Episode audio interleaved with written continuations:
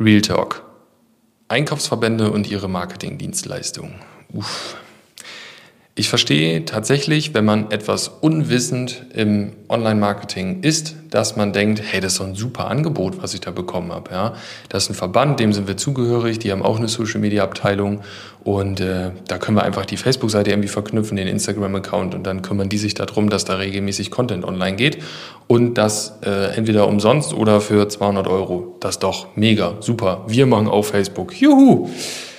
Heute möchte ich mal darüber sprechen, warum das keine gute Idee ist und warum du dir wirklich damit langfristig mehr schadest, als deinem Unternehmen hilfst. Facebook und Instagram sind Social Media Netzwerke, ja, Social, nicht Werbemedia. Und wir haben ja viele Kunden in der Betreuung, wo wir uns um ja, die ganze Verwaltung, um den regelmäßigen Content und so weiter kümmern. Und wir bekommen immer wieder von denen nett gemeint gesagt, hey, guck mal, wir können uns im Portal anmelden. Hey, guck mal, wir haben hier eine E-Mail gekriegt. Das ist ein Posting-Service von XY.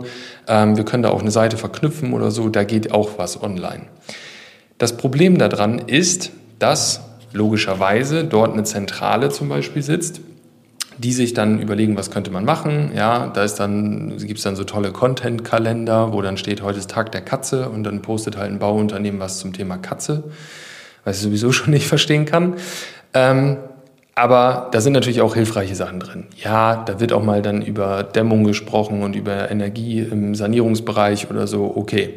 Problem trotzdem an der Sache ist, dass der Content immer derselbe ist bei allen Partnern, die dort angeschlossen sind. Das heißt, dort sitzt eine Person, die überlegt sich einen Beitrag und klickt dann einfach auf Posten bei allen Partnern sozusagen. Und wenn die jetzt meinetwegen 400 Partner in Deutschland haben, dann gehen bei 400 Seiten am Montag um 9 Uhr als Beispiel dieselben Beiträge online.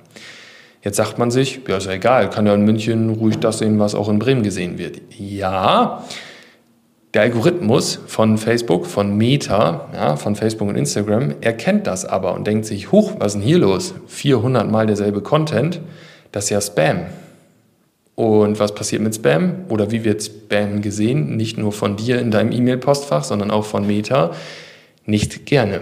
Ja, deswegen heißt es Spam. Das heißt, durch diesen Posting-Service wird quasi Facebook suggeriert, dass es sich um Spam handelt. Facebook denkt sich so, puh, ne, ist nicht so cool, zeigt das nicht so vielen Leuten, weil ist ja Spam. Dadurch reagieren natürlich auch wenig Leute, dadurch sehen es wenig Leute, dadurch klicken weniger gefällt mir, weil es halt auch offensichtlich Werbung ist. Ja, es ist viel zu grafisch aufgebaut, es ist viel zu durchgebrandet, ähm, viel zu hochwertig letztendlich und viel zu unpersönlich. Dadurch reagieren halt wenig Leute und schon denkt der Algorithmus, es ist A Spam und B interessiert es die Leute nicht. Also bekommst du weniger Reichweite. Das Ganze macht man dann so über mehrere Monate, Wochen, vielleicht sogar Jahre. Und irgendwann ist klar, ohne jetzt ein Unternehmen nennen zu wollen, dass der Algorithmus sich denkt, okay, diese jeweils immer 400 Beiträge jeden Montag zum Beispiel ähm, von der Firma Musterhaus GmbH, was auch immer, Mustermann GmbH, ähm, die interessieren keine Leute und die sind Spam. Die wollen wir eigentlich nicht, also zeigen wir das irgendwie nur noch 20 Leuten und das war's. Und deswegen ist das nicht gut und schadet wirklich langfristig. Die Frage ist halt auch, wer sollte da darauf reagieren? Ja, ähm, es ist ein himmelweiter Unterschied, ob man Postwurfsendungen macht, ob man Offline-Werbung macht, ob man Zeitungswerbung macht. Da kann man natürlich nicht irgendwie so da muss man irgendwie seine Informationen ja in so einer Anzeige unterbringen, das ist ja ganz klar. Aber in Social Media gibt es halt andere Möglichkeiten. Und da ist es halt, weil es Social ist, viel, viel hilfreicher, wirklich eigene Bilder zu haben. Mit seinem eigenen Team, seinen eigenen Mitarbeitern am eigenen Standort. Als Beispiel, du würdest im Norden ein Bild posten von einem Standort aus Bayern und im Hintergrund sind Berge, da wird sich hier im Norden bei uns keiner mit identifizieren. Andersrum aber auch nicht.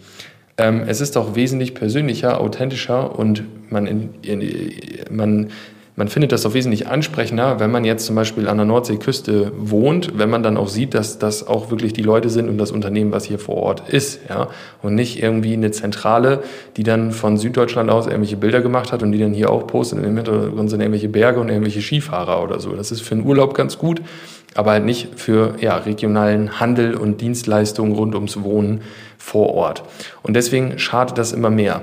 Was halt da sehr, sehr schade ist aus unserer Sicht natürlich, ist, dass die Inhaber, ja, die Geschäftsführer von diesen Unternehmen, die solchen ähm, Verbänden angeschlossen sind, das natürlich nicht wissen, aber auch nicht, dass sie nicht wissen, dass es schadet, auch nicht offen sind, sich das anzuhören und zu überlegen, ob das wirklich Sinn macht. Sie meinen ja, im Guten zu handeln und das Ganze positiv quasi durchzuführen. Im Endeffekt heißt es nachher aber, ja, wir machen das, weil ja, kostet ja auch nicht viel, haben wir keine Arbeit mit, aber irgendwie erreicht man da halt auch keine Leute und so. Und noch schwieriger ist es dann bei denen, die das dann erkennen, die dann zu einer Agentur kommen, zu uns oder zu einer anderen, wenn das dann auf Schlag geändert werden soll, weil man steht halt erstmal auf so einem schwarzen Brett da beim Algorithmus ähm, und muss da so ein bisschen gegen anarbeiten. Das heißt, das ist ein sehr, sehr schwieriges Thema.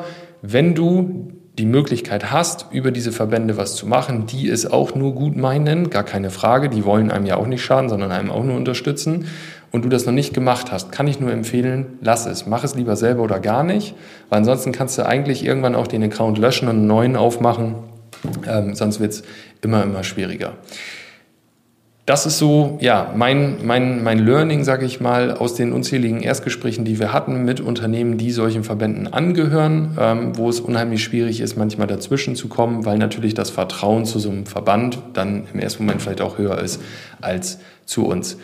Nimm aber einfach mal selber dein Smartphone, wenn du bei Facebook und Instagram unterwegs bist, was du unbedingt sein solltest, wenn du es selber auch nutzen möchtest für dein Unternehmen und achte einfach mal so ein bisschen bewusst drauf, was für Posts werden dir angezeigt und was wirkt für dich interessant, was wirkt für dich wie Werbung und was siehst du vielleicht auch gar nicht so oft.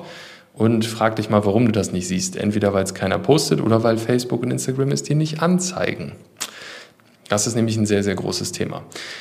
Wenn du jetzt sagst, ähm, wir haben bis jetzt so einen Posting-Service genutzt und wir haben aber dieselben Erfahrungen gemacht, die du gerade geschildert hast und du möchtest dir einfach dazu nochmal mehr Infos geben lassen und dir nochmal die Gegenseite angucken und vielleicht auch ein paar Beispiele zeigen lassen, wie es auch anders funktionieren kann, dann geh jetzt einfach auf www.marketing-clips.de, trag dich dafür ein kostenloses Erstgespräch ein und dann werden wir schauen, was du bis jetzt gemacht hast, ja, welche Ergebnisse du damit erzielt hast, was wir dir empfehlen würden, wie man es anders macht, was für Ergebnisse damit möglich sind.